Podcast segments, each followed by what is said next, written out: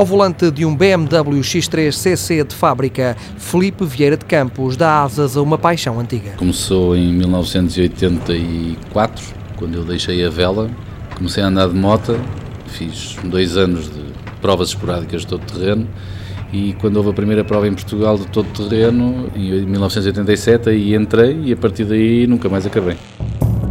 Felipe tem 51 anos e só vai desistir do todo terreno quando sentir que já não tem condições de lutar pelas vitórias. Ao volante, já apanhou alguns sustos, mas houve um que lhe serviu de lição. Eu desde que tive um desastre em 1994, em que o meu navegador se magoou, que nunca mais dei um toque. Eu andava sempre a 110% e eu agora comecei a andar a 90%. E tem chegado. Deu, por exemplo, para ser campeão nacional em 1998 e em 2008. Casado e pai de dois filhos, Felipe Vieira de Campos é um piloto de extremos. Nós apanhamos agora em Espanha e, e cá em Portugal, mesmo tudo acima de 40 graus, o que dentro do carro nunca estão menos de 60, 65 graus, o que fisicamente é bastante violento, mas agrada-me gosto dessas condições, só é pena que os troços sejam curtos, porque eu preferia que os troços fossem bastante maiores, como eram antigamente. Mas também gosto, do contrário, também gosto da lama, lama.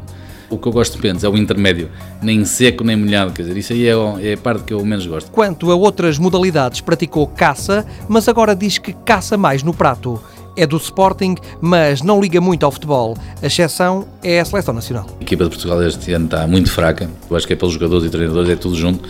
Acho que não se tem aplicado como deve ser. Voltando aos automóveis, Vieira de Campos não tem problemas em apontar os ídolos. O melhor piloto de todos os tempos para mim foi o Ayrton Senna, na Fórmula 1, sem dúvida nenhuma que era um piloto fora do normal. Depois gostava muito também do Carlos Sainz na altura dos rallies. E depois o Colin McRae, também fazia coisas extraordinárias e mais ultimamente há uma pessoa que também tenho que referir, que é o Nasser Alatia, que é também um piloto de todo terreno e de rallies, mas que é também fora do normal. E foi com o Nasser Alatia que viveu um momento verdadeiramente espetacular em Arraiolos. Eu, eu dei um grande salto com o Nasser na pista de Arraiolos e estou convencido que devemos ter saltado à vontade 30 metros.